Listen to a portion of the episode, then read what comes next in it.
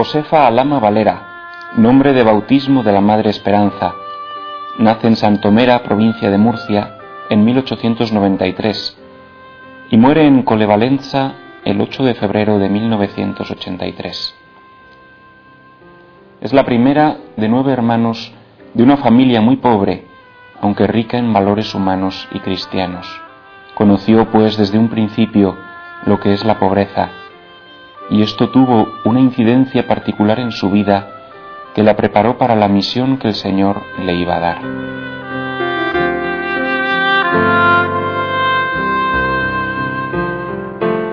Creció mm, juguetona y vivaracha como todos los niños y eh, tuvo mm, una experiencia eh, particular porque entre los seis y los siete años eh, eh, un, vecino del pueblo le sugirió al párroco de Santomera que cogiera esta niña en su casa. El párroco vivía con dos hermanas, María e Inés, eh, y estas dos hermanas fueron las que educaron prácticamente a, María Josefa, a la que iba a ser Madre Esperanza, y le enseñaron a leer y a escribir, una cosa que eh, no estaba al alcance de los pobres en aquella época, había mucho analfabetismo y esta fue la, cultura de base, diríamos así, que tuvo Madre Esperanza de pequeña. Y Madre Esperanza ha contado que de pequeña, teniendo ella 12 años, eh, vio a Santa Teresa del Niño Jesús. Esta lo contó como una experiencia mística que ella tuvo. Eh, ¿Y qué le dijo? Tú vas a continuar mi obra, la obra que yo he empezado, la obra del amor misericordioso.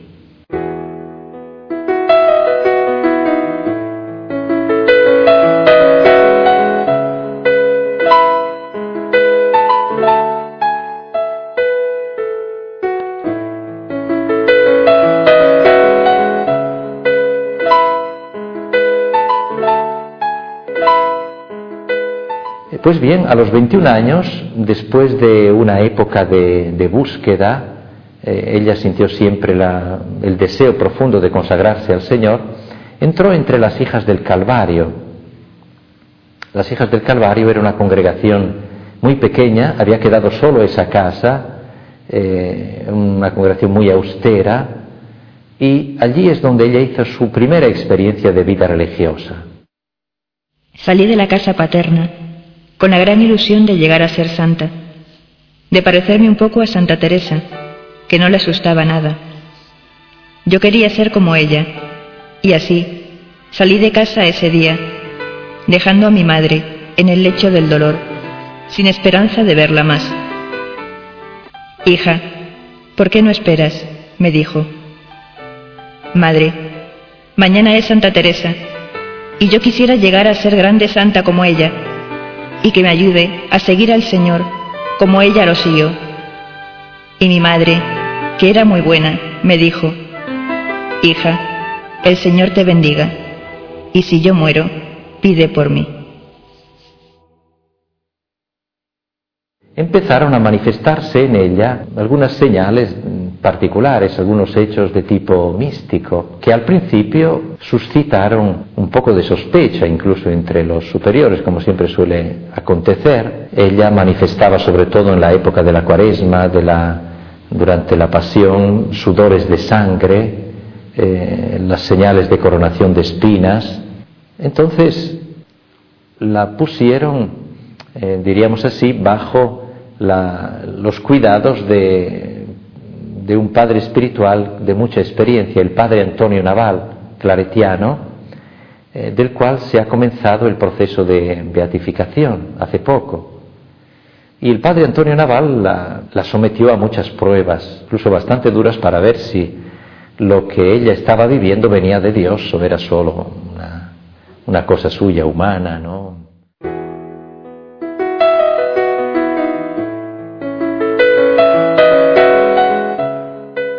Empezó a sentir que el Señor la, llamaba a fundar una nueva obra, una, familia religiosa que tenía que llevar adelante eh, el mensaje del amor misericordioso. Hoy, 5 de noviembre de 1927, me he distraído, o sea, que he pasado parte de la noche fuera de mí y muy unida al buen Jesús y él me decía que yo debo llegar a hacer que los hombres le conozcan, no como un padre ofendido por las ingratitudes de sus hijos, sino como bondadoso padre que busca por todos los medios la manera de confortar, ayudar y hacer felices a sus hijos, y que los sigue y busca con amor incansable, como si él no pudiese ser feliz sin ellos. En la noche de Navidad de 1930, en la calle Velázquez de Madrid, en un piso alquilado, ella funda la Congregación de las Esclavas del Amor Misericordioso, que al principio fue solo una asociación civil, porque esta fundación le costó sudor y lágrimas, ya que tuvo una oposición fuertísima y ella con otras tres en este apartamento alquilado funda, inicia esta nueva andadura, la Congregación de las Esclavas del Amor Misericordioso. Nacen pobres, muy pobres, en la noche de Navidad, como Jesús que nació pobre en Belén. Eh, cuenta ella en su diario que no tenían ni una cama, tenían solo eh, un colchón que habían echado en el suelo y en ese colchón apoyaban las cuatro, apoyaban la cabeza y allí dormían en el suelo. Eh, comían una, habla incluso del menú de los primeros días, hacían una sopa de berzas, ¿no? y comían el caldo de las berzas, ¿no? Eh, o mejor comían las berzas a mediodía y el caldo lo comían por la noche. ¿no? Una absoluta pobreza. Eh, pero ella dice llenas de alegría en medio de esa pobreza, ¿no? con eh, la fuerza del espíritu que estaba inspirando esta nueva fundación. Tuvo muchas luchas, mucha oposición, incluso la declararon apóstata, ¿no? El obispo de Madrid, que en un primer momento había apoyado esta separación ¿no? y esta nueva obra, en un segundo momento se opuso totalmente, incluso llegó hasta prohibirle que tuvieran el Santísimo en la capilla de las hermanas, ¿no? Pero ella siempre se fió del Señor. Entendí que el buen Jesús quería se llevase a cabo la fundación de una congregación titulada Esclavas del Amor Misericordioso, para abrir colegios y educar en ellos huérfanos, pobres, hijos de familias numerosas y clases modestas de la sociedad. Estas últimas ayudando para el sostenimiento de sus hijos a medida de sus fuerzas.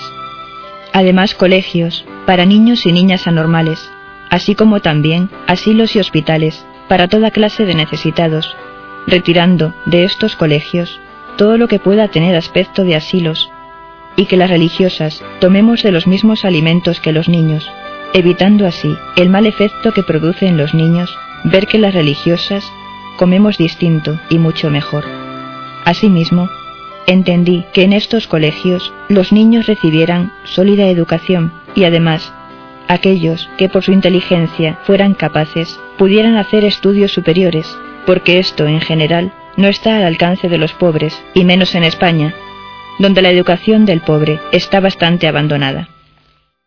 El mayor recuerdo mm, que tengo no es un hecho concreto, es eh, una, una infinidad de actitudes de la madre.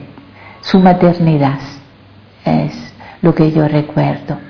La madre era una verdadera madre y lo demostraba con muchos detalles. Igual eh, te hacía encontrar en la comida algo que te gustaba.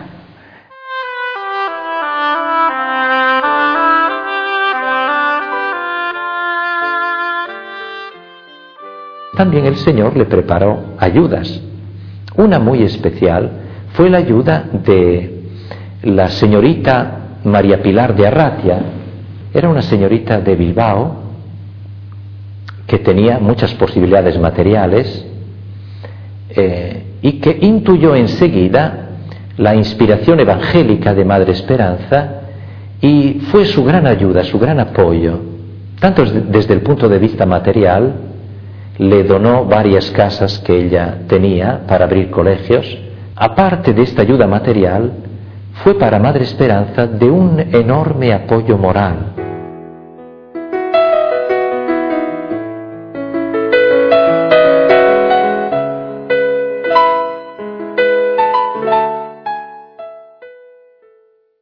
El 1936 eh, se desencadena la guerra civil en España. Ella estuvo viajando entre Roma y España durante esta época para ayudar a las hermanas, para apoyar. Tuvo durante la guerra civil muchísimas dificultades, incluso persecuciones de mucha gente que no apoyaba a Madre Esperanza, ¿no? Pero ella lo llevó siempre con una caridad muy grande. Explotó también la Segunda Guerra Mundial y ella se encontró en Roma durante la Segunda Guerra Mundial y allí también eh, llevó adelante una obra de caridad enorme hacia los heridos de los bombardeos, porque hubo varias bombas que cayeron alrededor de la casa donde ella estaba. Gracias a Dios ninguna cayó en la casa.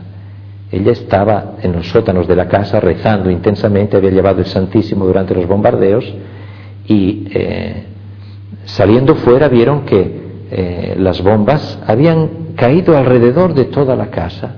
Habían hecho unos hoyos enormes, pero ninguna bomba encima de la casa donde estaban ellos y se encontraron con muertos, con heridos, que ella se puso a coser a los heridos, había gente mm, con el, con el, vientre abierto ¿no? por, por las heridas, por las bombas, y ella lo limpiaba, desinfectaba como podía, decía a las hermanas, traerme hilo, traerme agujas, y ella cosía las heridas ¿no? gravísimas, tanto que eh, después llegaban las ambulancias de los hospitales cuando ya ella había hecho todo esto, y casi alguno pretendió eh, acusarla, ¿no? Y eh, decir, oh, pero ¿cómo hace esto usted, no? Que, que si no, usted no, no es ni médico ni nada. Ella decía, ustedes estén tranquilos, les lleven y si alguno de estos muere o se queda mal, entonces pueden eh, pedirme cuentas de ello. Pero ninguno vino a pedirle cuentas, gente todo que quedó curada, ¿no? Y aparte esto también, una gran obra de ayuda humanitaria, ella hizo unos comedores muy grandes allí en, la parte, en el jardín de la casa que había alquilado de las hermanas de Never y allí eh, preparó unas mesas para dar comida a los pobres y a los obreros de la zona, era una zona muy pobre, llegando a repartir eh, comidas hasta más de, más de mil personas al día. Y esto varias veces, incluso durante la Navidad.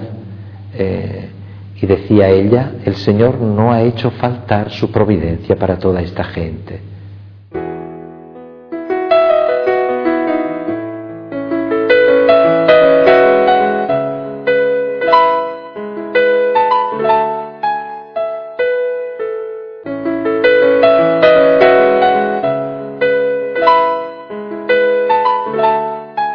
Yo defino a la Madre Esperanza eh, una mujer eh, muy enamorada de Dios, una mujer de Dios, muy compasiva de los hombres.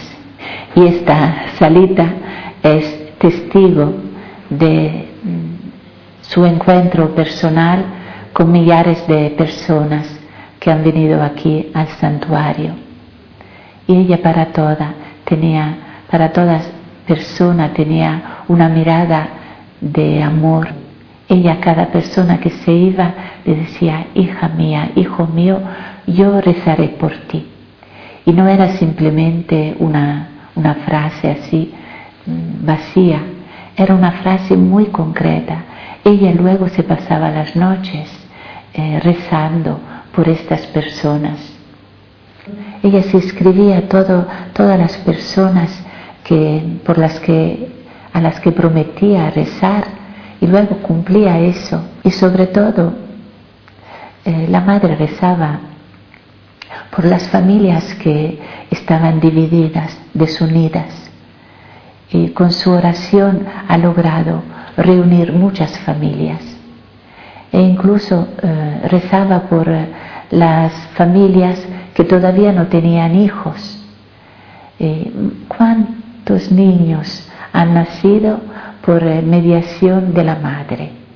El buen Jesús me ha dicho que ha llegado el momento de realizar la fundación de la congregación de los hijos de su amor misericordioso y que el primero de estos será el joven Alfredo Dipenta.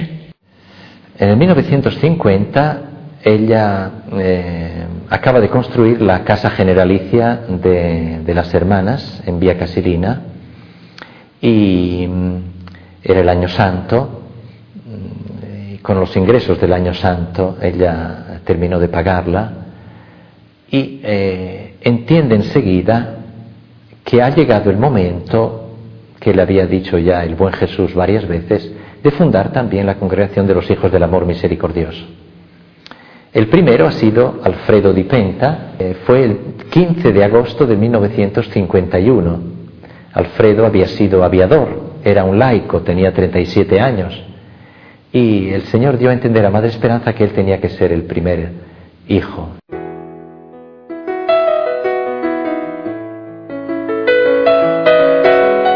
Yo acababa de hacer mi primera profesión aquí en el santuario y al salir eh, del santuario, la madre me dio un gran abrazo y me dijo, hija, ofrécete al amor misericordioso por tanta gente que sufre, por tantos peregrinos que llegan aquí cargados de sufrimientos y por los sacerdotes.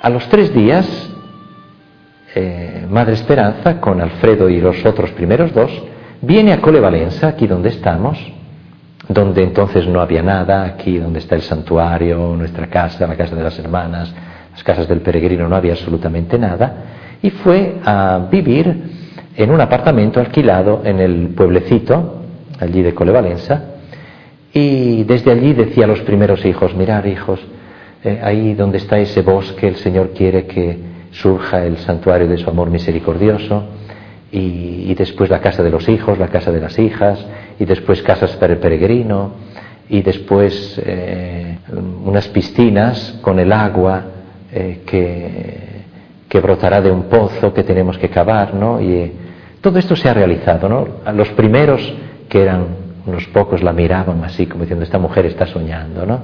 Además no tenía medios, decían ¿qué va a hacer todo esto? Y poco a poco se puede ver lo que ha surgido en estos años. ¿no? Ella entendió que el Señor le decía, aquí yo quiero cazar a los hombres con la red de mi amor misericordioso.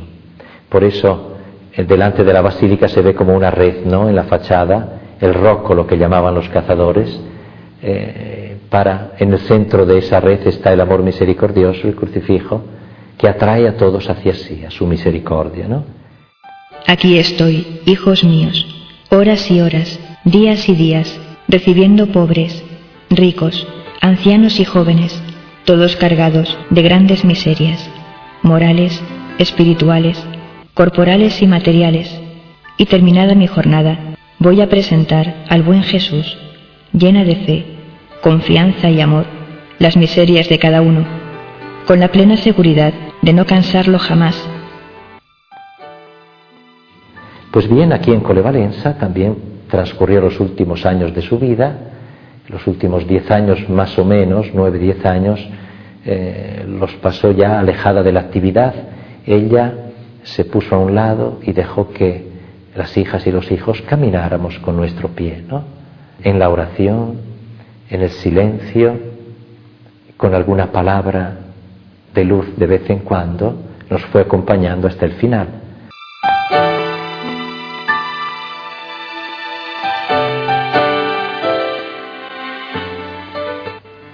Y todos los días yo buscaba una, algo para poderla encontrar, una excusa, entre comillas. Pues ella todos los días, aunque la podía ver eh, dos o tres veces, pues siempre me decía, hija mía, a santificaste, hija mía, a santificaste